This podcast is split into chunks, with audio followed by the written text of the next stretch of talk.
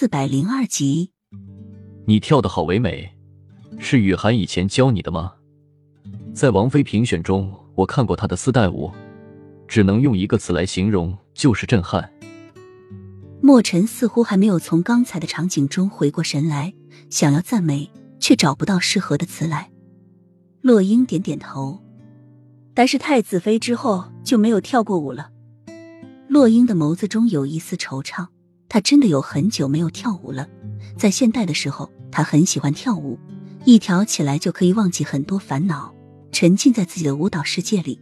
但是自从做了于妃之后，她就再也没有跳过，甚至忘记她跳起舞来就可以使自己忘记烦恼。现在她想跳，却早已经忘记了很多舞步，甚至都不知道该怎么跳了。两人的手依旧牵着。他们都似乎还沉浸在刚才的场景中，直到走到东宫，看到柳荣立在门前时，这才想起来。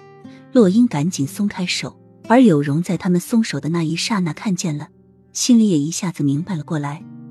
夫人，太子见你没吃饭，让姚秀秀热了好几次的饭菜，现在正在里面等着您呢。柳荣上前双手抱拳说，说完还看了一眼墨尘。洛英一听，他都差点忘记自己没有吃完饭了，也突然觉得自己有点肚子饿，便急急的回了寝殿。莫将军，你一直都和夫人在一起。柳荣原本不想过问他们之间的事情，但还是忍不住问了。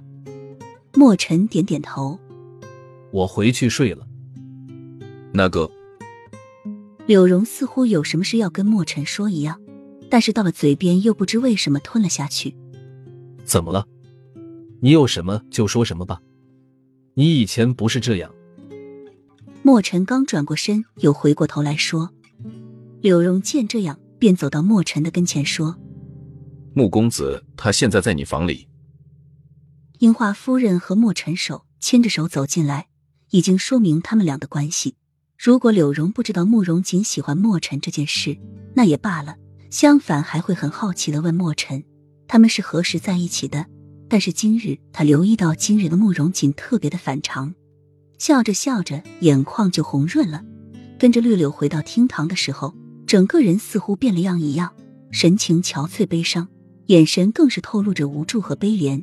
他从未看到慕容锦这样过，平时他是最开朗、最幽默的一个，但是今日他的神情就像他知道绿柳是利用他感情时一样的难受。甚至比他还要痛苦。